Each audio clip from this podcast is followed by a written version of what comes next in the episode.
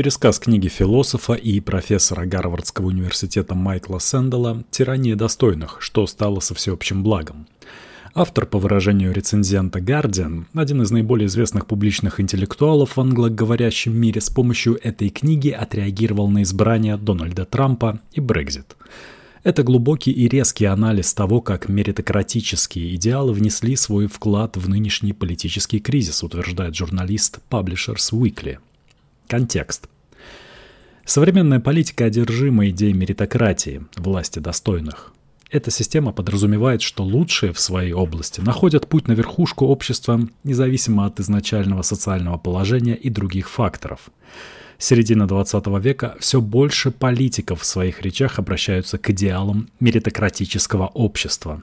На первый взгляд это кажется оправданным, ведь меритократия не только должна избавить нас от дискриминации, но и предоставить обществу идеальных управленцев.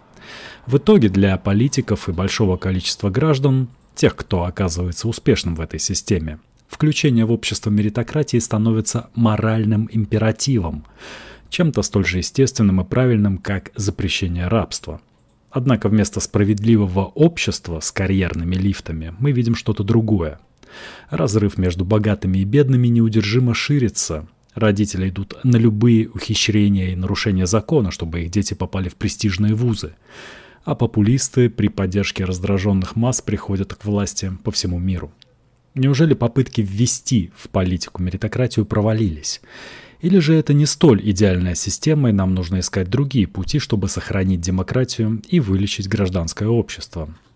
Политический философ Майкл Сэндл в своей новой работе разбирает увлеченность западного общества меритократией. Он уверен, что меритократия превратилась в своего рода тиранию. Все наши действия, наши жизни определяются ей. И хотя в теории меритократия дает возможность улучшить свою жизнь, на практике она способствует росту психических расстройств среди молодежи, отрицанию идеи общественного блага и девальвации высшего образования – История меритократии. Ее идеалы построены на крепком фундаменте личной ответственности. Каждый гражданин единственно ответственный за свою судьбу. Интересно, что это понятие «судьба» на самом деле абсолютно не сочетается с современным видением меритократии. Ведь на протяжении истории судьба человека считалась неподвластной ему, ее решали случаи или божественное предопределение. Связь судьбы и достоинства глубоко заложена в западной культуре – Библия учит, что природные события случаются в ответ на деяния смертных. Богатый урожай – ответ на добрые деяния, засуха – наказание за грехи. Как бы странно это ни звучало с высоты наших научных знаний, именно эта связь легла в основу меритократии. Мораль таких библейских притч в том, что Вселенная устроена таким образом, что добродетели вознаграждаются, тогда как грешников ждет наказание – это сильно напоминает модель современной меритократии, согласно которой неудачам придается этическая окраска, они становятся показателем низкого уровня морали человека. Вопрос о достоинстве появляется в христианских дебатах о спасении. Может ли верующий обрести спасение посредством совершения благих дел, или же его деяния ни на что не влияют? К эпохе реформации в католической теологии преобладала идея о самопомощи в спасении. Практика индульгенций, Отпущение грехов за деньги отражало это. Лютер отменил индульгенции и провозгласил независимость спасения от человеческой воли. Спасение исключительно в Божьих руках, и наш труд никак не может повлиять на него. Парадоксальным образом реформация повысила ценность труда в обществе. Макс Вебер в протестантской этике и духе капитализма поясняет это следующим образом. Ценность труда повысилась не потому, что труд мог привести к спасению. Напротив, труд – это способ прославления Бога и в некоторой степени показатель Бога избранности. Раз ты следуешь законам морали, упорно работаешь и прославляешь Бога, то ты уже спасен. Так трудолюбие стало моральной категорией. Кажется, что у этой теологической концепции мало общего с современной меритократией. На самом же деле идея о том, что мы свободные агенты, способные к улучшению своего положения и увеличению состояния, лишь одна сторона медали.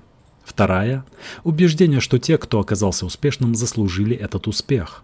Эта вера на самом деле близка к религиозной. Как для верующего важен аспект прославления Бога, так для успешных в меритократическом обществе важно это убеждение в заслуженности своего успеха. Креденциализм. Большинство считает, что любые предрассудки и угнетения на их основе недопустимы. Один из главных плюсов меритократии – снижение дискриминации. Действительно, уровень дискриминации в развитых странах снижается, и все больше возможностей открывается для представителей меньшинств. В то же время растет и укрепляется последняя допустимая дискриминационная практика – креденциализм. Согласно показаниям Майкла Коэна, бывшего адвоката Дональда Трампа перед Конгрессом в 2019 году, американский президент пошел на многое, чтобы скрыть свои, видимо, посредственные школьные и университетские оценки. Через Коэна он угрожал судом директорам своих колледжей, если те обнародуют его академические результаты. За шесть лет до этого Трамп потребовал от Барака Обамы рассказать о его школьных результатах – Будущий президент якобы слышал, что Обама был ужасным студентом, даже поинтересовался, как тот вообще попал в Гарвард. Эти показания Коэна не так активно обсуждались, как его рассказ о связи Трампа с секс-работницей, но именно они показательны для меритократической эпохи. К началу десятых оценки в колледже и даже баллы за выпускной экзамен могли как серьезно повысить рейтинг президента, так и обесценить его – политики сталкиваются со все большей необходимостью подтверждать или даже преувеличивать свои достижения и общий уровень интеллекта. Трамп, к примеру, регулярно напоминает собеседникам, что он типа умный человек и гений. Он постоянно апеллировал к своему IQ и отцу-академику, передавшему ему хорошие гены. При этом госсекретарь США называл президента идиотом, а советник по госбезопасности сравнивал его уровень знаний в геополитике с уровнем пятиклассника. Но удивителен не тот факт, что Трамп преувеличивал свой интеллектуальный уровень, а сама необходимость политическому деятелю говорить о нем. Здесь мы видим пример креденциализма, оценки личности на основе ее образовательных достижений. Превращение дипломов в оружие показывает, как меритократия трансформируется в тиранию креденциализм становится новой дискриминацией, причем пугающе допустимой. В Британии, Нидерландах и Бельгии провели серию экспериментов, которые показали, что более образованные имеют большие предубеждения против менее образованных, чем против других дискриминируемых групп – мусульман, потомков турецких иммигрантов, малоимущих, незрячих, людей с излишним весом. Аналогичное исследование в США показало сопоставимые результаты. Исследователи привели и другие выводы. Выяснилось, что обладатели университетских дипломов не более просвещенные, чем остальные люди, и не меньше, чем они подвержены предрассудкам. Что еще тревожнее, элиты не стыдятся своих предрассудков. Связано это, полагают ученые, с принятием меритократических идей. Если бедность и ожирение элиты хотя бы частично объясняют силами вне контроля человека, то необразованность – это персональная неудача, которая вызывает только презрение. Граждан без образования не просто не одобряют, они практически не представлены в правительстве. В США 95% членов Палаты представителей и каждый член Сената имеют дипломы об образовании. Но так было не всегда. В начале 60-х 25% сенаторов и членов Палаты не имели высшего образования. Половина граждан США занимается низкоквалифицированным трудом, но меньше 2% членов Конгресса занимали подобные должности до избрания. Мы видим, как квалифицированное меньшинство управляет неквалифицированным большинством. Возможно, еще показательнее это на примере лейбористской партии Великобритании, состав которой претерпел значительные изменения в конце прошлого века. В 1979 году 41% членов парламента от лейбористов не имел университетских дипломов. В 2017 году таких осталось 16%. Сэндел напоминает, что засилье образованных в правительстве нельзя назвать беспрецедентным. К концу XIX века носители дипломов превалировали в парламентах по всей Европе. Это изменилось в XX веке благодаря рабочим и суфражистским движениям. Новый поворот в сторону креденциализма начался только в 60-х. Можно подумать, что образованность – это плюс при работе в правительстве, но Сэндел напоминает о главном в политике – способности осознать общественное благо и наметить путь к нему. Такой способности не учат в университетах. Гарри Труман, последний президент США без диплома, традиционно считается одним из лучших в истории страны. Советники, с которыми Франклин Рузвельт продумывал новый курс, оказались более способными к госслужбе, чем советники предыдущих президентов, несмотря на малое количество обладателей дипломов среди них. Это только пара из огромного числа примеров хороших деятелей без корочек. Перейдем к расколу в американском обществе, порожденному дипломами. Две трети белых без высшего образования проголосовали за Трампа, за Клинтон более 70% избирателей с дипломами. Образование, а не доход лучшим образом предсказывало выбор. К 2010 году партии, ранее представлявшие рабочих, стали представлять меритократические элиты – Ничего удивительного, что в США белые рабочие отвернулись от демократов. То же самое происходит и в Британии, где количество лейбористов без диплома в парламенте снижалось последние 40 лет. В ответ все больше рабочих убеждалось, что партии руководят элиты, не заботящиеся об их интересах. Раскол проявился в референдуме по Брекзиту, в котором большинство необразованных проголосовали за выход, а образованных за то, чтобы остаться. Либеральные критики Трампа ищут причины итога выборов в сопротивлении гендерному и расовому разнообразию или в ярости рабочего класса относительно глобализации новых технологий.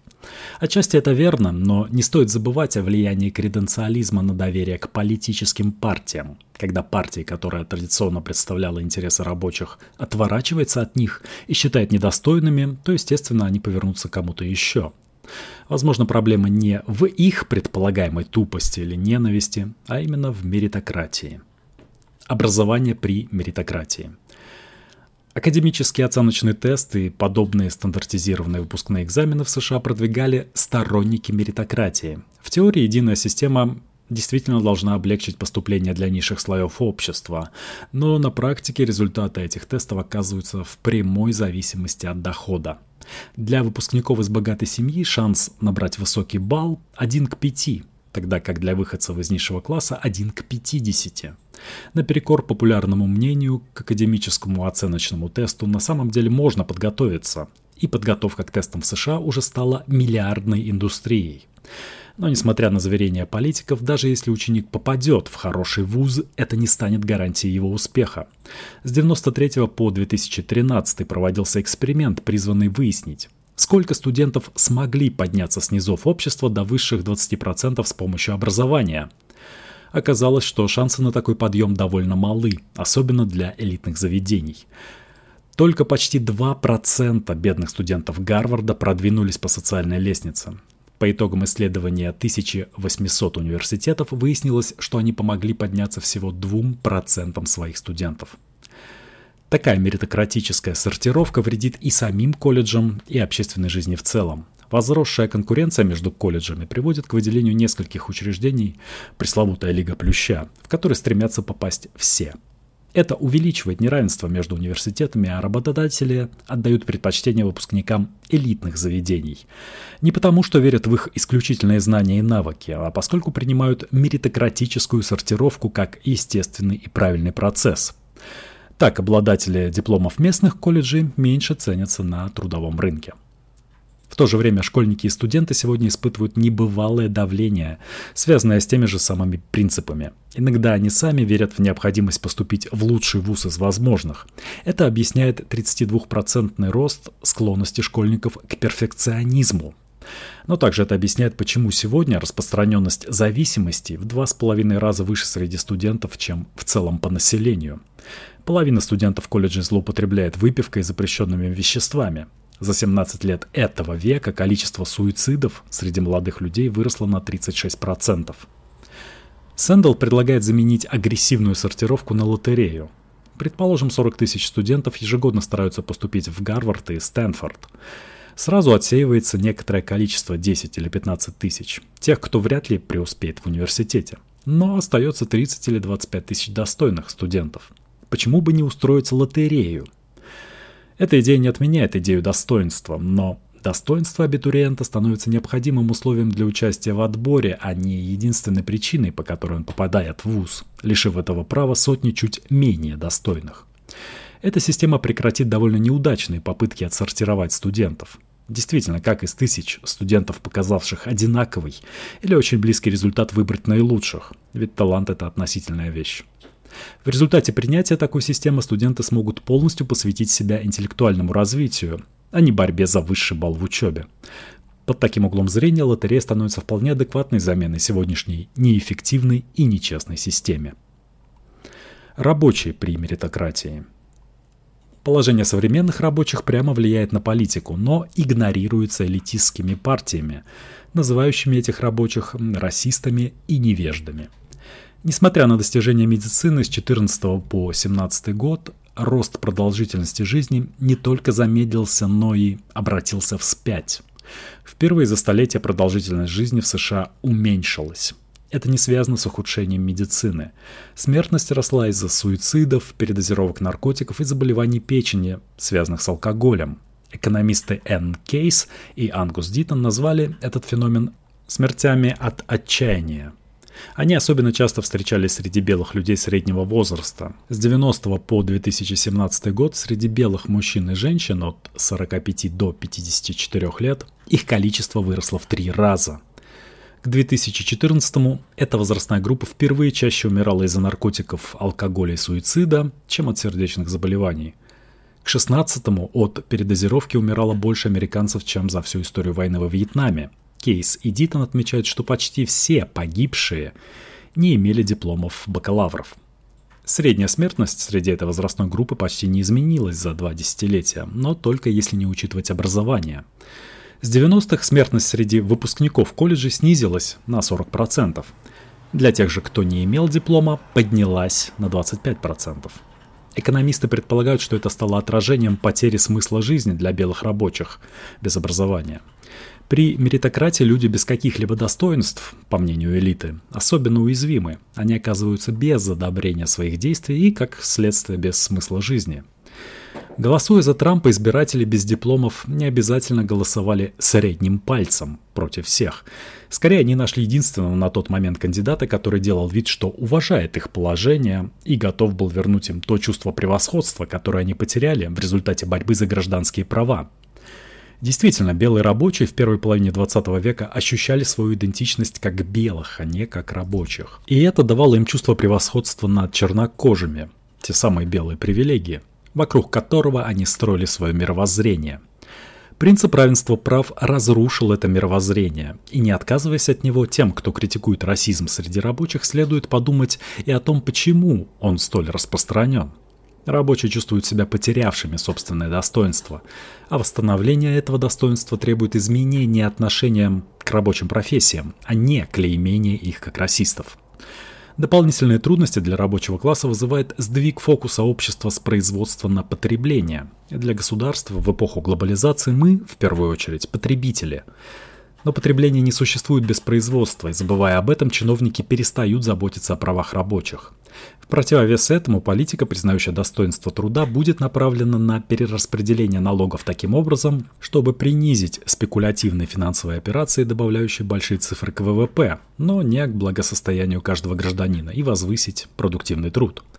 В радикальном виде такая политика будет заключаться в отмене налога на зарплату и увеличении налога на богатство – это не изменит сразу отношение к работе, но точно снимет часть финансового бремени с рабочих без образования, что, возможно, спасет им жизни. Заключение. Мы все живем в государствах в той или иной степени меритократических. Кому-то это помогает продвинуться вверх, но многих повергает в отчаяние и депрессию. Одновременно с ростом новой дискриминаторной практики креденциализма мы наблюдаем рост смертей от отчаяния. Смертей, которых в другом обществе не было бы – Лучшее, что мы можем сделать для страдающих сегодня людей, это начать критически относиться к меритократии. Поняв, что страданий и несправедливости от нее больше, чем польза, можно начать работать над перестройкой общества. Когда 16 апреля 2007 года полицейские вошли в отделение Agricultural Bank of China в городе Ханьдань на востоке Китая, им пришлось ломать тяжелую стальную дверь, чтобы попасть в хранилище – Сотрудники банка не только не смогли открыть ее, они даже не знали, где ключи. Они вообще понятия не имели о преступлении. Было ли оно вообще, ведь ни налета на банк, ни следов взлома, ни тайного подкопа никто не обнаружил.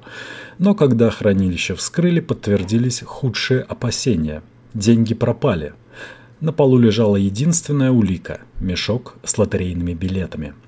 Этот странный эпизод стал началом развязки истории, которая прогремела на весь Китай. Два обычных клерка среди бела дня на глазах у охранника и под объективами камер безопасности совершили крупнейшее ограбление банка, с каким когда-либо сталкивалась страна.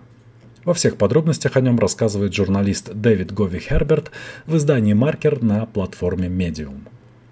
В каком-то смысле, пишет журналист, Жень Сяофен и так вытянул счастливый билет, без всяких лотерей. Еще до его рождения семья переехала из сельской местности в город, чтобы у детей было больше возможностей в жизни. Жень ходил в хорошую школу, а потом отец, благодаря связям, взяткам и подаркам, устроил его на работу в ханьданское отделение престижного Agricultural Bank of China, входящего в большую четверку банков КНР. Там Жень сумел применить свой дар – одни из самых быстрых рук во всей провинции Хэбэй. В то время не во всех отделениях китайских банков имелись автоматы для пересчета купюр. Этим занимались люди с поразительной скоростью и используя разные техники. Хороший кассир мог пересчитать, дважды перепроверить и упаковать 800 купюр за минуту. Кассиры высочайшего класса за тот же срок пропускали через свои пальцы 2000 банкнот. К таким относился и Жень. На межбанковских соревнованиях по счету купюр он не раз занимал призовые места и за свои способности быстро попал в менеджера. В его семье дела шли тоже хорошо. Супруга Женя отличалась красотой, а в 2004 году у пары появились близнецы – мальчик и девочка. Событие, считающееся в Китае признаком большой удачи. Но уже в 2006 году у 33-летнего Женя началась плохая полоса – его понизили до рядового сотрудника, сократив зарплату вдвое. Денег на содержание большой семьи стало не хватать. Чтобы понять глубину разочарования Женя, нужно представить себе, в какой стране он жил. КНР богатела на глазах, стремительно превращаясь из сельскохозяйственной страны в промышленную. Работая в банке, Жень наблюдал происходящие изменения из первых рядов. Одновременно нация готовилась к Олимпиаде в Пекине, которая должна была показать всему миру новый современный Китай. ВВП ежегодно прирастал на двузначные числа, а новоиспеченные миллионеры сдавали на хранение в банк деньги, которые не могли потратить. Тем временем Жень получал фиксированную плату, которой не хватало, и жил в скромной квартирке, не видя особых перспектив. Три товарища – поисках дополнительных средств мужчина решил попробовать сыграть в лотерею. В конце концов, всю жизнь ему сопутствовало везение. Но после нескольких неудачных попыток ему пришла в голову новая идея. Очевидно, что чем больше билетов, тем больше шанс выиграть. И поскольку он знал, как работает его банк, именно он отвечал за поступление наличных в хранилище и их выемку, то он решил, почему бы ему не одолжить денег, чтобы гарантировать себе приз – После выигрыша он все вернет, и никто ничего даже не заметит. Безопасность в отделении, где служил Женя, обеспечивалась без чрезмерного рвения. Практически все сотрудники банка получили свои должности через знакомства, семейные связи или взятки, и это рождало в людях определенную расслабленность. По утрам у входа в банк нередко выстраивалась очередь из клиентов, потому что отделение далеко не всегда открывалось вовремя, а охранники могли вздремнуть у дверей. Это были не их деньги, поэтому работники не выказывали большого энтузиазма. В октябре 2006 года Жень подговорил двух коллег, и они украли из хранилища 100 тысяч юаней. На часть своей доли, 20 тысяч юаней, Жень приобрел лотерейные билеты, среди которых оказался выигрышный он принес своему обладателю 100 тысяч. Убежденный, что удача на его стороне, Жень купил еще больше билетов. Проиграл, купил еще и вскоре проиграл не только свое, но и доли подельников. Троица брала из хранилища деньги снова и снова, пока не выиграла сумму, которой хватило на возмещение ущерба и скромную прибыль. Через несколько месяцев у Жени появился новый сообщник – 37-летний Ма Сяньцзинь. Выходец из деревни, он, как и Жень, получил место в банке благодаря связям отца, партийного функционера. И много работал, чтобы дослужиться до места клерка, имевшего при себе один из двух ключей от стальной двери хранилища. Второй был у Женя. Одолжить 33 миллиона. Чтобы заполучить коллегу в сообщнике, Жене нужно было найти подход к МА, и ему это быстро удалось. Новый сотрудник любил вечеринки. После работы он начинал напиваться, а когда опьянение достигало достаточной степени, отправлялся в бордель. Его зарплата при этом составляла всего лишь 2300 юаней в месяц. Позволить себе такой образ жизни в довольно дорогом городе Ма не мог, и Жене нужно было только предложить ему легкий способ разжиться наличными. Времени на это понадобилось немного. В середине марта 2007 года Через два дня после того, как Ма получил ключ от хранилища, они с Женем отключили камеры наблюдения и вынесли из банка 50 тысяч юаней в простом рюкзаке. Лотерейные билеты, купленные на эти деньги, не принесли выигрыша. Компаньоны брали в банке еще и еще и снова проигрывали. Затем они выиграли скромные 20 тысяч юаней, толику той суммы, которую одолжили – в течение двух недель сообщники практически ежедневно выносили из банка деньги и все время оставались в минусе. 29 марта персонал банка провел рутинную проверку, в ходе которой нужно было пересчитать наличные в хранилище и проверить записи камер наблюдения. Но из-за общей расслабленности сотрудники не стали утруждать себя и просто поставили нужные галочки в отчете. Жень и Ма продолжали брать все большие суммы в надежде отыграться – Вскоре, когда Жень подсчитал, сколько им нужно вернуть, он обнаружил, что долг перевалил за 1 миллион юаней, а затем превысил 2 миллиона. Каждый проигрыш в лотерею требовал нового ограбления. Жень уверял, что их усилия все еще могут окупиться, призы могли достигать миллионов долларов, вполне достаточно, чтобы возместить все расходы. Но джекпот все никак не давался им в руки, а в начале апреля 2007 года Ма и Женя узнали шокирующую новость. В их банк должно было приехать высокое начальство с ревизией. Оно собиралось проверить систему безопасности отделения и, к несчастью, провести учет того, что было в хранилище. К этому времени Ма и Жень вынесли оттуда 33 миллиона юаней. Если бы это стало известным, приятелям могли грозить годы в тюрьме или даже смертная казнь план «Б». Их последний шанс, решил Жень, новый план. Прямо во время рабочего дня, 14 апреля 2007 года, он спустился в хранилище, помахал рукой камере безопасности и вместе с МА перенес банковские ячейки с 18 миллионами юаней в комнату для пересчета наличных. Затем они поехали в ближайший ресторан, где встретились с тремя крупными продавцами лотерейных билетов. Компаньоны сообщили им, что по просьбе местного магната должны купить большую партию билетов. После этого они вернулись в банк и начали упаковывать стопки купюр в сумки. На вопрос охранника они ответили, что магнат решил забрать свои деньги из банка. Одну из сумок с вынесенными из хранилища наличными Женя оставил в коридоре, только чтобы потом вернуться через главный вход и сделать вид, что это клиент принес деньги и просит внести их на депозит. Так Жень перевел лотерейным продавцам 6 миллионов юаней, чтобы вознаградить их за срочную печать билетов. Большую часть оставшихся денег сообщники тоже положили на счета продавцов, только внесли их через другие отделения того же Agricultural Bank. К 20.30 Жень и Ма совершили невозможное – они вынесли из банка 18 миллионов юаней прямо на глазах у охраны, вернули украденное в тот же банк и стали обладателями сотен тысяч лотерейных билетов. Оставалось дождаться выигрышных номеров. Джекпот лотереи мог только-только покрыть их расходы, но так хотя бы никто не заметит кражи денег. Они выиграли. Но не джекпот, а всего 98 тысяч юаней. Примерно столько, сколько Жень выиграл за год до этого, когда только начинал. Все, что они могли сделать теперь, разделить 4 миллиона юаней, оставшиеся от утреннего ограбления, и разбежаться. В понедельник они не вышли на работу, телефоны оказались выключенными. В банке медлили вызывать полицию, надеясь, что все как-нибудь объяснится, тем более, что оба ключа от хранилища исчезли вместе с Женем и Ма.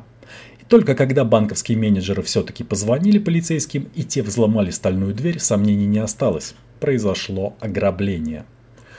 Слух о преступлении распространился мгновенно. К обеду новость передавали радиостанции, к вечеру она появилась на телевидении.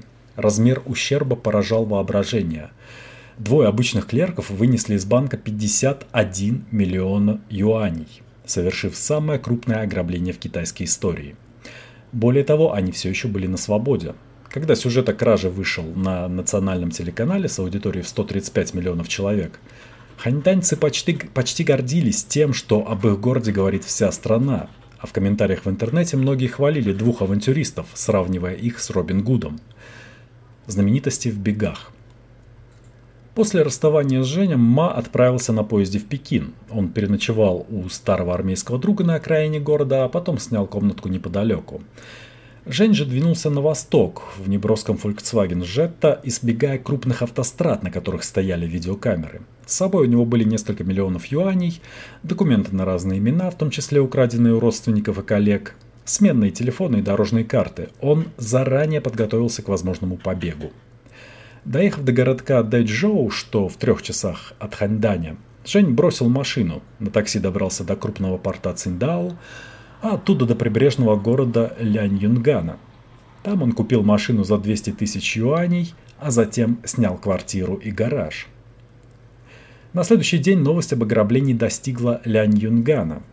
Весь город был обклеен фотографиями Женя, по радио крутили его описание, а полиция проверяла интернет-кафе, гостиницы, арендованные дома и автомобили на междугородних трассах. Еще через день по телевидению сообщили, что в Пекине арестовали Ма Сяньцзина. Большая часть его 600 тысяч юаней была при нем. Через несколько часов 30 полицейских окружили квартиру, где находился Жень. А встретясь с человеком, похожим на самого разыскиваемого преступника этих дней, властям сообщили менеджер автосалона, таксист и владелец съемного жилья. Полиция сидела в засаде до утра, и когда на следующий день Жень в тапочках и с темными кругами под глазами вышел на улицу, его тут же схватили. Он не сопротивлялся. И Жень и Ма рассказали полиции все и признали свою вину.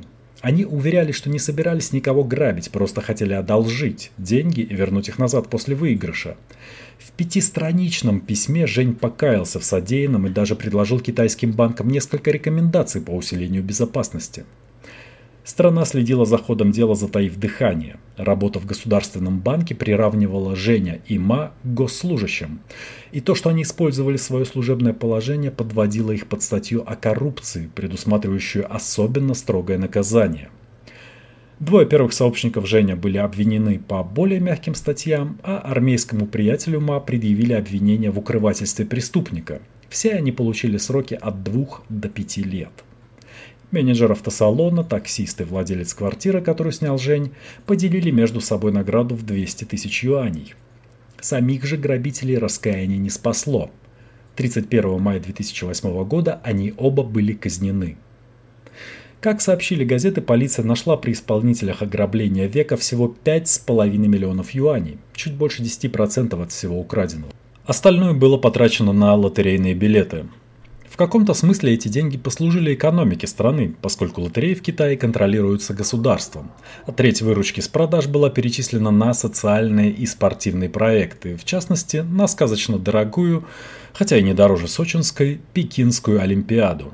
Когда дело об ограблении закрыли, судебные документы были заперты в архив, а Agricultural Bank of China запретил сотрудникам обсуждать эту тему. А имена Женя и Ма пишет Дэвид Гови Херберт, начали обрастать легендами. Местные парни, которые рискнули и сумели получить большой приз, пусть даже совсем ненадолго. Период ранней Римской империи традиционно ассоциируется с периодом процветания и стабильности государства. Однако в действительности ситуация и внутренняя политика в разных частях империи отличалась в зависимости от положения и восприятия римской власти местным населением – Особенно это касается территорий, добровольно вошедших в состав Пакс Романум. Далеко не во всех своих владениях римляне могли полагаться только на грубую силу, и восточная часть империи – яркий тому пример.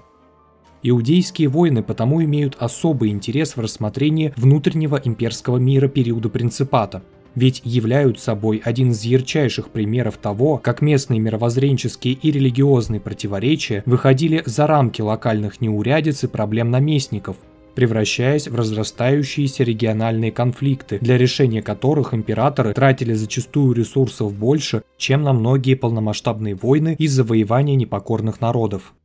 Что же такое иудейские войны с разной интенсивностью, длящиеся в течение целого столетия, с середины первого до середины второго века нашей эры?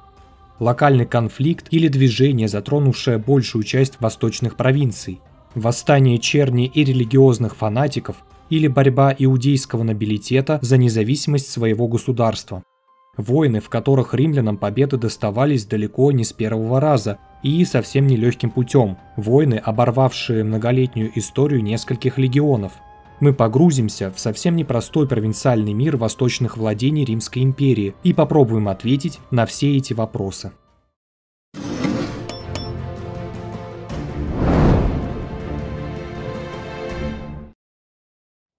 История регионального конфликта, в который поневоле окажется втянута Римская империя, тянется еще с периода, когда на территории Ханаана впервые возникли предпосылки к объединению еврейских племен в единое государство.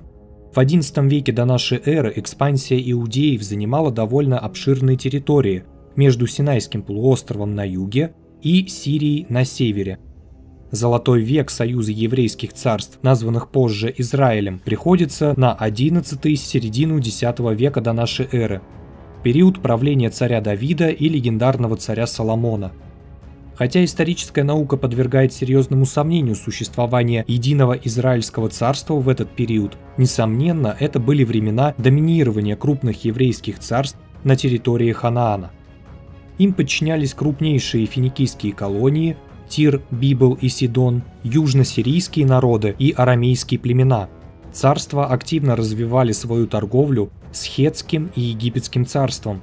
Одновременно с тем территории Израиля, особенно наиболее развитой прибрежной части, были весьма пестры по составу населения.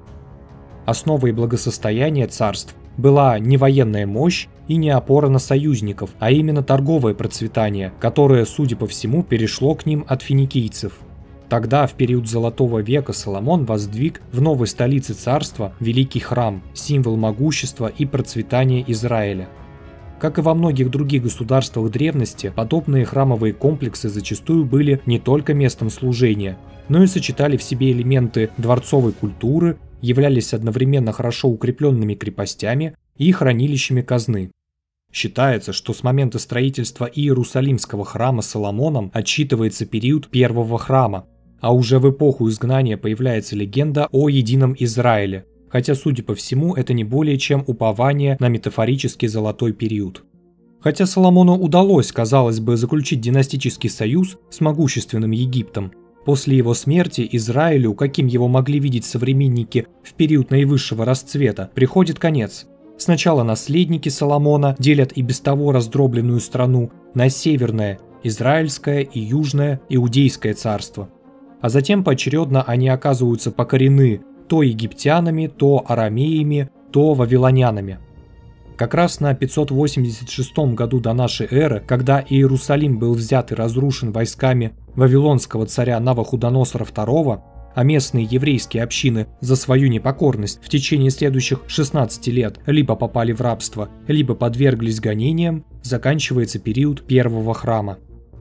Конечно, со временем часть угнанных в вавилонское рабство племен вернулась, другая немногочисленная часть и так оставалась на прежнем месте, но демографии региона был нанесен большой ущерб, от которого местные жители не оправятся еще несколько столетий. Казалось бы, на покорении и пленении все должно закончиться, но, как показала история, события VI века до нашей эры были лишь зачатками довольно непростой геополитической и этнической ситуации в регионе Ханаана. Итак, в течение нескольких столетий еврейские племена пребывали под постоянно меняющейся властью региональных супердержав. Сначала под властью вавилонян и ассирийцев, затем Ахименидской империи и, наконец, под контролем эллинов. За этот период Ханаан, относительно прочих довольно небольшой регион, успел пополниться арамейским, хетским, иранским и даже греческим населением – которая имела сильно отличающуюся культуру и жила в тесном соприкосновении друг с другом. Постоянно меняющаяся внешняя обстановка заставила и без того довольно замкнутые после событий Вавилонского пленения общины еврейских племен окончательно сконцентрироваться на сохранении своей самобытности – эти тенденции прослеживаются не только в быту, но и в религии, которая даже спустя столетия все еще оставалась надежным инструментом, позволяющим отсеивать чужеродные элементы и привилегии исключительно еврейского населения. Как ни странно, тяга к восстановлению своей государственности начала возрождаться в период эллинского владычества, когда Иудея была провинцией селевкидской державы. Период правления греко-сирийского царя Антиоха IV Эпифана характеризуется упадком Селевки. Сначала неудачный союз с греками привел к началу войны с расширяющейся после пунических войн на восток Римской республикой, затем к грандиозному поражению в битве при Магнезии, завершившей многолетнее доминирование селевкидов в Малой Азии. Именно в этот момент Антиох IV совершает одну из своих очередных ошибок, но уже во внутренней политике – Будучи эллинофилом, он решает сделать из остатков селевкидской державы настоящий оплот греческой цивилизации на Ближнем Востоке. Прекрасно видя, в какой симбиоз вошли греческие и восточные культы, царь стремился усилить греческое влияние, навязывая пантеоны богов, строя храмы и дворцы по эллинскому образцу. Можете себе представить, какой эффект имела его политика на самобытные общины Сирии, Ассирии, Вавилонии и Иудеи – если в прочих владениях эллинские нововведения воспринимались как просто временный патронаж и причуды греко-сирийского правителя, то в Иудее, на территории которой культурное напряжение было и так велико, попытка сначала легкой силой, затем буквально насильно навязать греческую культуру привела к полноценному народному восстанию. Даже возникло полурелигиозное движение маковеев, противников эллинизации – в 167-160-х годах до нашей эры народные религиозные волнения, изначально преимущественно из еврейского населения, вспыхнули после того, как Антиох на руинах разрушенного Иерусалимского храма воздвиг алтарь Зевса Олимпийского. Восстание было возглавлено священником Матафией Хасманием, объединившим вокруг себя все недовольное население Иудеи – Нужно сказать, что крупные масштабы восстания приняло потому, как в него оказались втянуты местные греки и сирийцы, недовольные политикой Антиоха, его поражениями и постоянно растущими налоговыми поборами, рекрутированием местного населения в свои армии. Тогда же у иудеев возникают религиозные общины фарисеев, состоявших по большей части из простонародья, и садукеев, представленных в основном иудейской знатью и высшим духовенством, которое, однако, мало внимания уделяло богослужению, все свое внимание уделяя обеспечению политических интересов иудеев. Как раз от последних впоследствии откололась еще одна религиозная община. Эссеи, малочисленные и менее воинственные, сосредоточились на соблюдении обрядов. Как раз у них было популярно крещение и ритуальное омовение, и принципах целомудрия. Есть даже версия, что именно от них в итоге произошли первые христиане, но это уже совсем другая тема. Война с селевкидами хоть и привела к подобному расколу еврейского общества, она же и объединила эти три крупные группы Сыновья Маттафии и Хасманея возглавили греко-иудейские войска бывшей Селевкидской провинции и смогли в ходе многолетней Маккавейской войны нанести несколько крупных поражений Селевкидам и отстоять независимость провозглашенного Иудейского царства под властью новообразованной династии Хасманеев. По сути, это именно та Иудея, с которой войдет в контакт Римская республика в середине первого века до нашей эры. К тому моменту Иудея окажется покорена армянским царем Тиграном II, создавшим на постселевкидском пространстве свою империю. Данные события происходили одновременно с Митридатовыми войнами, в которых схлестнулись Рим и Понтийское царство. Армения выступила на стороне последнего и стала противником республики. Для покоренного Тиграном Иудейского царства это означало, что римляне являются ближайшими сильными союзниками – После завоевания Сирии и вытеснения Тиграна II на восток, Помпей в 63 году до нашей эры входит в Палестину со своими легионами. Местная аристократия раскололась на сторонников войны и мира. Когда Помпей осадил Иерусалим, в городе вспыхнул бунт. Последователи иудейского царя Аристабула стремились защитить город, в то время как сторонники царя Геркана открыли ворота римлянам и передали им часть царских сокровищ – в целом это спасло Иудею от статуса покоренного государства. Помпей все же доверил царю Геркану только высшую духовную власть, назвав его первосвященником. Однако отказался признать за ним царские регалии. По большому счету, на том, что республика после триумфа Помпея Великого и завоевания им Сирии и Иудеи подарила самоуправление последней, строились дальнейшие обоюдные союзнические отношения. С этого периода Иудейское царство входило в состав Римской республики и позже империи на правах социев, то есть союзников. Территория Иудеи, как и многих других союзных государств в составе Pax Romanum, сохранила прежнее самоуправление. Республика признала самостоятельную административную и судебную власть. В каждом городе Иудеи имела право присутствовать и назначаться судебная коллегия из старейшин – Синодрион – периоду относительно теплых взаимоотношений между Иудеей и Римом относится и правление, по сути, последнего иудейского царя, Ирода I Великого. Его положение является во многом уникальным для геополитики республики первого века до нашей эры. В каком-то смысле ему просто повезло, ведь он получил царский титул благодаря расколу римского государства на два лагеря – западный под началом Гая Октавиана и восточный под началом Марка Антония. Последний, чтобы добиться на Востоке серьезной поддержки местных общин, поощрял самодеятельность многих подвластных ему восточных сатрапов. В том числе он склонил Сенат признать правителя иудеев Ирода царем. При всей противоречивой деятельности Ирода I он восстановил Иерусалимский храм, начав тем самым эпоху второго храма, и в какой-то степени своим статусом возобновил в иудеях стремление к приобретению самостоятельной государственности. Преемники Ирода, как и его предшественники под римской властью, уже не удостаивались царского титула и признавались народными вождями подконтрольных Риму племен, что объясняется стремлением римлян к недопущению сепаратизма на своих территориях, особенно после эпохи гражданских войн Октавиана и Антония конца первого века до нашей эры. Кроме всего прочего, Иудеи после правления Ирода I из опасения императора Октавиана в укреплении самостоятельности в этой восточной провинции была разделена на четыре части, образовавших тетрархию, в которых назначалось по одному этнарху. Так, кроме административного, ему удалось расколоть и политическое единство Иудеи.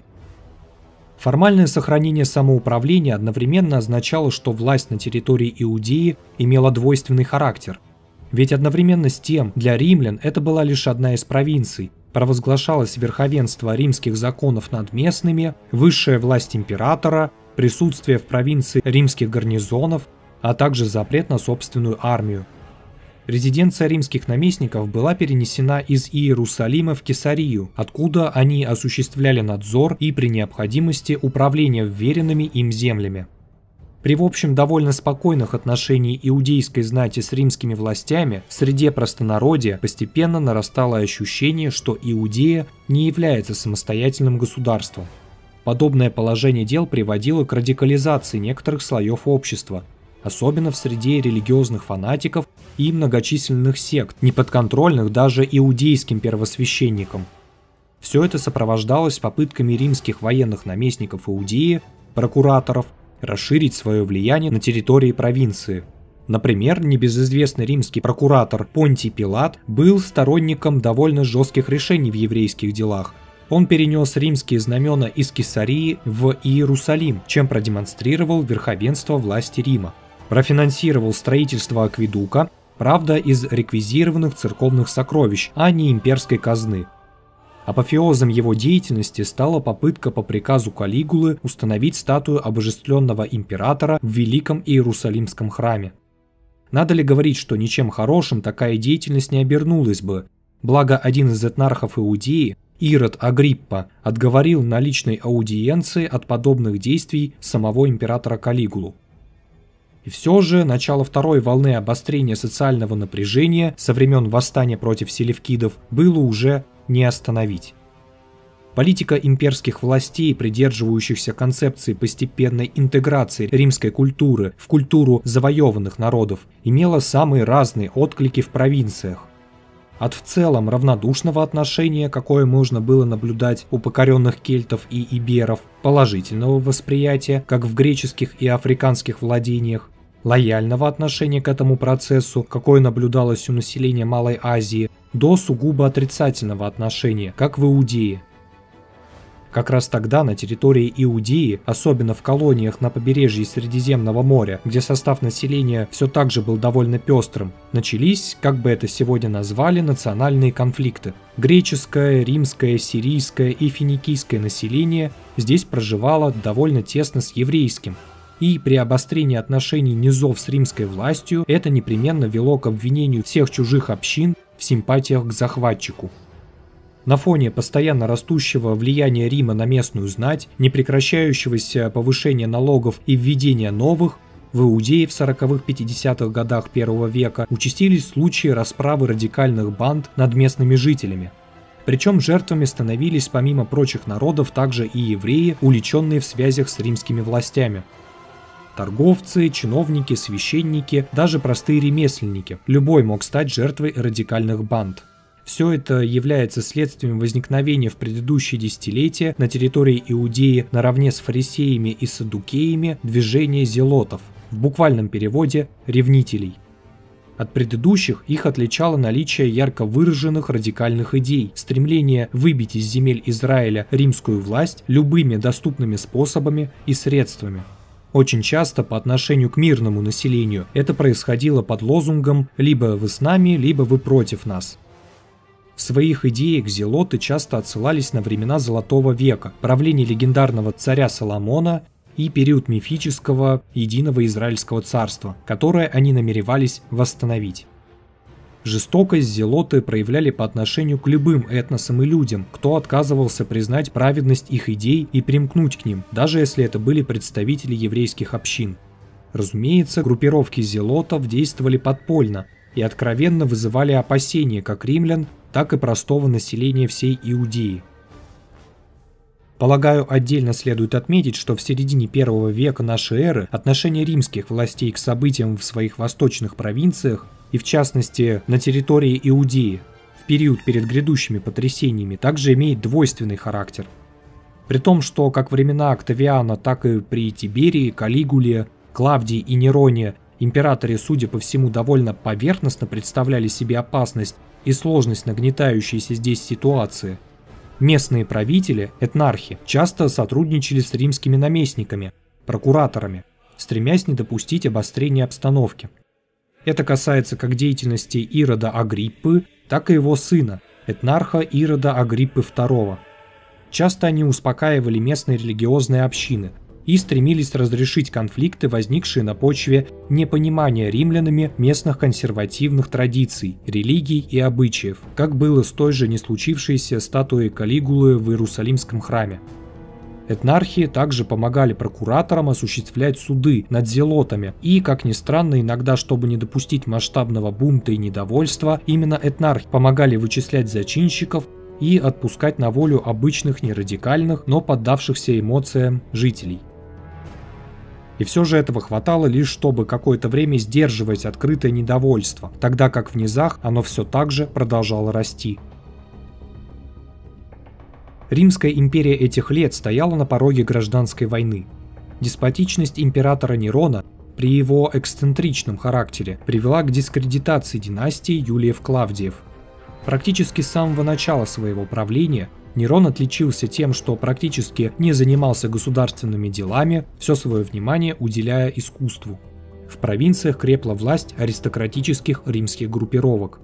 Особенно крепкими, как покажут дальнейшие события, были группы знати в Испании и Галлии. Нерон, особенно в 59-64 годах, стремился повысить налоги в провинциях, чтобы обеспечить надежное жалование легионам – а после чумы в Италии и последовавшего за ней Великого Римского пожара 64 года огромные средства ушли на восстановление города и всего полуострова. Это не придавало популярности его правлению. К 64 году, после смерти единственной законной дочери Нерона, четырехмесячной Клавдии Августины, стало окончательно понятно, что династия Юлиев-Клавдиев вот-вот пресечется, что одновременно привело к активизации недовольной сенатской знати – и первому, хоть и неудачному покушению на Нерона, также известному как заговор Пизона. Внутренний мир империи держался на волоске, и именно в этот момент, как часто бывает в кризисные времена, пороховая бочка из накопившихся проблем и противоречий наконец-то взорвалась со страшной силой. Одним из эпицентров взрыва оказалась Иудейская провинция.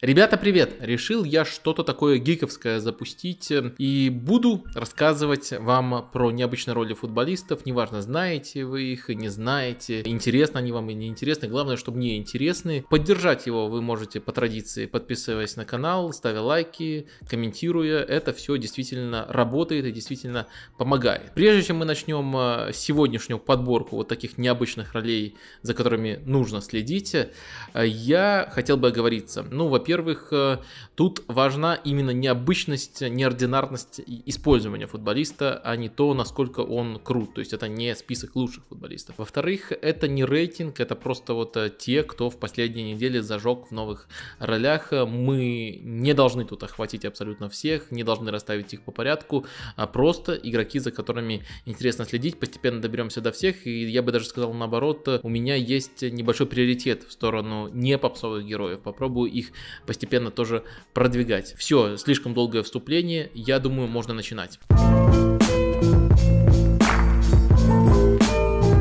Сначала поговорим про Фабиньо. Фабиньо сыграл на позиции центрального защитника, не совсем новая позиция, но в Ливерпуле он играл на, на ней всего три раза. Конечно, это не родная его позиция, ему нужно было а, по-новому себя проявлять, причем он играл в очень требовательном матче. Он играл против а, Тима Вернера, и Тима Вернер делал все, чтобы оказываться максимально часто против него, но явно проиграл эту дуэль. Фабиньо был просто-напросто слишком хорош и в 1-1, и в принятии решений, когда нужно действовал агрессивно, когда нужно выжидал. Просто очень-очень сильный матч. Я бы даже сказал конкретно против Вернера. И самое интересное во всем этом, если мы допускаем, что это долгосрочный вариант, а пока что Фабини вышел только из-за травм э, Джо Гомеса и Матипа не было даже в заявке, то очень интересным образом в составе Ливерпуля размещаются э, все лидеры и футболисты прессинг киборги, вроде Хендерсона и Вейналдума и Тиаго, и сам Фабиньо, и вроде как э, относительно проблемная позиция второго центрального защитника. На самом деле Джо Гомес весьма хорош, но просто в Ливерпуле остальные прямо вообще на инопланетном уровне. Вот эта относительно э, проблемная позиция закрывается еще одним инопланетянином э, Фабиньо. Но может ли он быть инопланетянином на этой позиции? У меня есть сомнения и относительно его в центре защиты, и относительно вообще такого такого варианта на постоянной основе? Ну, для начала можно обратиться к фактам. А для меня факты в данном случае это оценки самого Юргена Клопа. И он говорит то, что он даже пока что не видит э, Тиаго на позиции опорника на постоянной основе. То есть э, он вышел под конкретный сценарий, когда соперник был в меньшинстве и когда его нужно было взламывать. А для того, чтобы Фабиньо перевести в центр защиты, нужно, чтобы Тиаго закрывал позицию опорника. Пока это не представляется э, возможным. Юрген Клоп, объясняя свое решение, говорил о разнице в прессинг-системах. То есть Тиаго не до конца пока что знает прессинг-систему Ливерпуля. Он не будет выходить там э, в других по рисунку матчах. Тут просто уже прямо категоричный рисунок был. Ливерпулю нужно было э, взламывать. Постепенно, конечно, Тиаго освоится. Это вообще очень э, постоянная тема для новичков в команде Клопа. То есть нужно от 3 до 6 месяцев на адаптацию. И даже суперзвезды, такие как тот же Фабиньо и Робертсон, проходили через этот процесс процесс, это связано с тем, насколько важны импульсы, насколько важно взаимопонимание в прессинге Юргена Клопа. Тут э, ничего страшного нету, а в том, что касается игры с мячом, Тяга, я думаю, в своем дебютном матче абсолютно всех убедил. Очень мощный перформанс. Но это не все. Мне кажется, фактором станут и качество самого Фабиньо, потому что в этом матче он очень мощно играл в индивидуальной дуэли против Вернера, но он действовал, по сути, как опорник, как человек с мышлением опорника. И благодаря тому, что у него вот все сошлось, и это мышление оказалось э, идеальным для конкретного рисунка, и в конкретных эпизодах он показался просто превосходно. Он выдал великолепный матч, он был претендентом на лучшего игрока матча, но если его проверять в другой манере, то есть не сводить все к индивидуальной дуэли, а пытаться атаковать э, э зону за его спиной, или пытаться, наоборот, э, выманивать его умышленно в опорную зону и дальше использовать это, мне кажется, абсолютно другой рисунок сложится. Нужны будут чаще качества именно центрального защитника, и Фабиньо тут не проверен, так что я бы не рассматривал пока что этот вариант как долгосрочный, хотя э, Фабиньо очень-очень крут в этой роли, вот у него так получается, редко выходит, но все три матча, где он играл на этой позиции сухие, и два из них э, против э, Челси и Баварии. Отличная статистика, но все-таки опасения насчет долгосрочности этого плана есть. Второй игрок, о котором я хочу поговорить, это Гаэтан Шабанье. Вы, наверное, помните его по Монпелье. Нет, шучу, вы его не помните. Сейчас он играет в Бресте э, в чемпионате Франции. Почему за ним действительно стоит э, последить? Он представитель вымирающей роли. Вот эта самая классическая десятка. И большинство, особенно топовых клубов, уже просто не в состоянии из-за своих э, трудных систем разместить такого футболиста. Даже если кому-то дают свободу, то немножко иначе, не под нападающим используют его. Там все-таки практически всегда нужна работоспособность. Часто вообще уже десятки. Те футболисты, которые раньше были десятками, сейчас располагаются продвигаются глубже, играют свободных восьмерок, но тоже активно участвуют в прессинге. А вот это прямо ретро такое. И на уровне не самого большого клуба это все еще возможно при условии, что игрок э, своей креативностью, своим мышлением, своей, своей техникой окупает э, то, что он может отнять у команды. И действительно, Шабане играет очень э, свободную роль, особенно в атакующем плане. Все интересные действия команды игрок идут вокруг него. Если вам нужен какой-то ориентир, то чем-то он мне напоминает напоминает э, Хуана Романа Рикельми. Это невероятный комплимент именно по элегантности, по тонкости мышления, по тому, как он э, нестандартные ходы использует регулярно, потому как он использует паузу. Вот э, за всем этим интересно следить. Если вы попадаете на матч Бреста, очень странная фраза, но все-таки, если вдруг, то э, в первую очередь нужно следить за конкретным футболистом, вокруг него все вертится, и он, как правило, это оправдывает. Действительно очень тонкий, элегантный футболист, и в такой устаревшей роли, которая, наверное, на топ-уровне уже э, неуместна, но для него нашли место вот в таком не самом топовом клубе, и на уровне этого клуба он прямо, прям выделяется именно за счет э, своего мышления, за счет своей техники. Так, ну если вы не вырубили этот ролик э, после вообще упоминания Шабанье, такого тотального ноунейма, вы готовы к смелым идеям. И вот э, вам э, смелая идея. Жерар Морено из Вильяреала у Эмери сейчас играет в роли очень похожую на роль Месси, при том, что раньше он был просто нападающим, иногда был на фланге, но ничего такого тонкого, ничего такого элегантного, такого креативного он не выдавал. А сейчас вот играет в такой роли и практически играет на уровне Лео. Вот два матча. Я считаю, что это уместно. Хвалить игрока за игру на таком невероятном уровне с оговоркой, что он это показывает на очень короткой выборке, такие отрезки бывают, но даже за такие короткие отрезки на таком уровне нужно футболиста превозносить, я сейчас превозношу Жерара Морена, за ним э, интересно следить и в тактическом плане, и в том, что он вот сейчас э, просто разрывает в чемпионате Испании, очень ярко начал и Видереал, и он как главный игрок этой команды. В чем заключается необычность его роли? В том, что по сути э, Видереал очень осмысленно мысленно разыгрывает мяч. У Эмери есть своя версия позиционного футбола, которая нацелена не на центр, а на фланге. И Вильяреал ее лучше принял, чем, например, тот же Арсенал. И там уже есть интересные варианты даже э, в первых матчах. И очень качественно команда играет, это тоже важно. И э, чуть ли не главная фишка заключается в использовании правого фланга. Жерар Морено формально стартует под нападающим. Но э, во время вот этой стадии розыгрыша мяча он опускается на правый фланг между Чуквуэзе и правым защитником. Там э, исполнители меняются. Например, Гаспар. Пусть будет у нас э, в мысленном эксперименте Гаспар. И э, футболисты соперника теряются, э, кто должен с ним играть. И часто именно Морено становится футболистом, который продвигает мяч таким образом. Он достаточно э, техничен, ему удобно получать мяч под левую. И это лишь одно из проявлений его вот э, такой роли в атаке, когда команда уже на чужой третий, он тоже часто меняется позициями Чукуэза, э, смещается на фланг, оттуда пытается созидать, очень тонкие передачи отдает. У Вильяреала, кстати, невероятное количество голов отменяют, по-моему, 4 штуки за два тура отменили. И Жерар Морено во все это вовлечен, ну еще он забил э, два мяча, хотя основная его э, роль в этих матчах была в том, чтобы связывать игру, в том, чтобы продвигать мяч, в том, чтобы созидать, и с этим он справлялся очень э, неординарно и очень интересно. И вот именно такого диапазона функций до Эмери он и близко не показывал, так что это напрямую связано с э, заслугой тренера. Вот э, постепенно мы вспоминаем, что во внутреннем пользовании, внутри чемпионата Испании, у Эмери это, конечно же, топ-тренер. Было видно, что я старался не рассмеяться, потому что вроде как это правда, но мимика не позволяет эту правду серьезным лицом произносить. Но я правда считаю, что он топ-тренер э, именно внутри чемпионата Испании. Честно-честно. А следующий футболист, о котором я хотел бы поговорить, это Сеск Фабрегас и его роль в Монако у Ника Ковача. Далеко не первый человек, который пытается сделать из Сеска Фабрегаса, которому уже за 30, Пирлом. Вот именно отодвинуть его в зону перед центральными защитниками и позволить ему вести игру, быть реджистой. На самом деле это еще Антонио Конте пробовал с переменным успехом, возможно поэтому и зародилась эта аналогия с Пирло, потому что подобным образом Антонио Конте использовал и Пирло, но на постоянной основе Фабрегас не закрепился. В Монако тоже его пытались иногда передвигать туда, но в Монако, где он только не поиграл и центрального, и десятку, и опорника, но вот такой важности и такой вовлеченности ему никто не давал ранее и не освобождал его таким образом, э, ставя рядом с ним таких более, э, более мощных э, разрушителей для того, чтобы освободить его, как в свою очередь за счет Видаля пытался освободить Пирло Антонио Конте. Пока это работает с переменным успехом, но невероятная вовлеченность Фабрегаса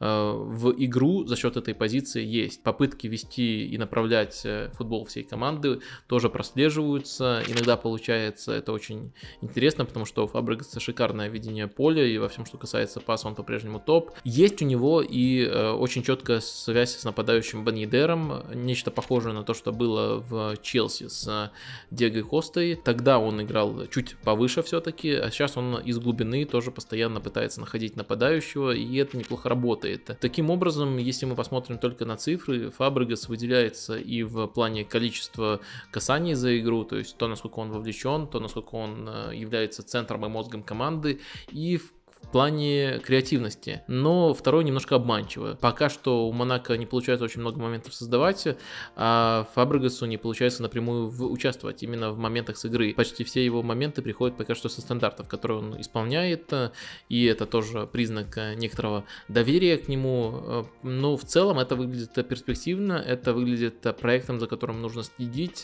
и мне кажется, это постоянная роль Фабрегаса, это важно, потому что остальные тренеры не отодвигали его туда именно на постоянку.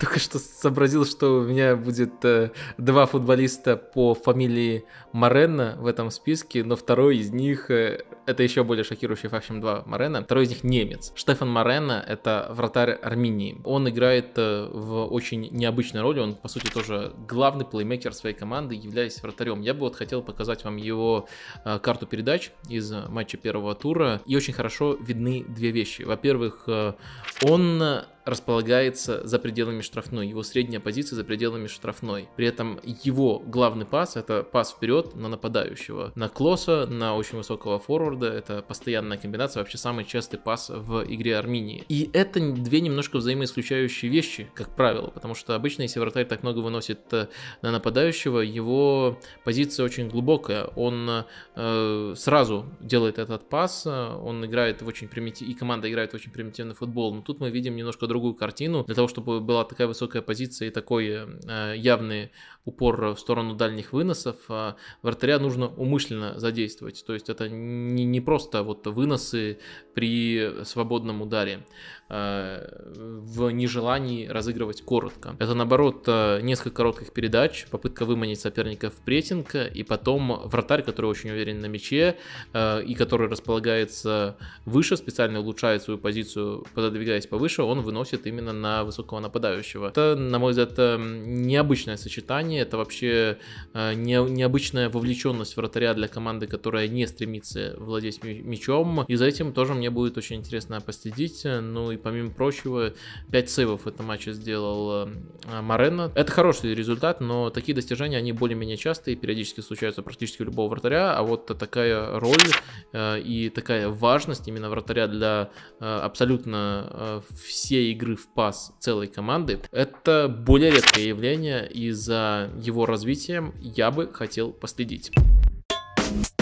И, наконец, у меня еще будет не роль игрока Хотя и про игрока тут одного я упомяну, но в целом я хочу занести в свой must-watch лист Ланс. Действительно интересная команда, они используют схему 3-4-1-2, единичка под нападающими это Какута, через Какуту идет очень многое, вот, наверное, если за кем-то отдельно следите, то за ним, но я бы в целом последил за командой, потому что они играют в очень интересный агрессивный прессинг, они очень вертикальный футбол проповедуют, поэтому десятка Какута им вполне подходит, Какута это не очень тон, тонкий игрок, но достаточно быстрый, который очень хорошо связывает быстрые атаки и очень хорошо индивидуально, и он выделяется в этой системе. Так вот, э, хороший прессинг, э, достаточно агрессивный, продуманный, очень хорошая вертикальность, яркий лидер, э, вполне себе годная команда и конечный продукт мы видим уже сейчас. Ланс это команда, которая пришла из второго дивизиона, но вот за эти стартовые туры во Франции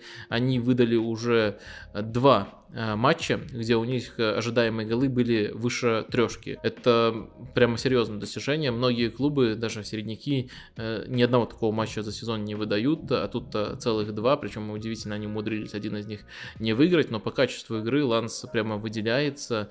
И самое важное, что один из матчей, где они выиграли, не набрав таких удивительных показателей, это Париж. То есть у них, у них есть уже громкая победа над ПСЖ и хороший, прямо вот по качеству игры очень хорошие матчи э, против э, более равных э, соперников. Ну и это дополняется той самой достаточно интересной системой, которую я описал. Так что вот за лансом я обязательно послежу в ближайшее время.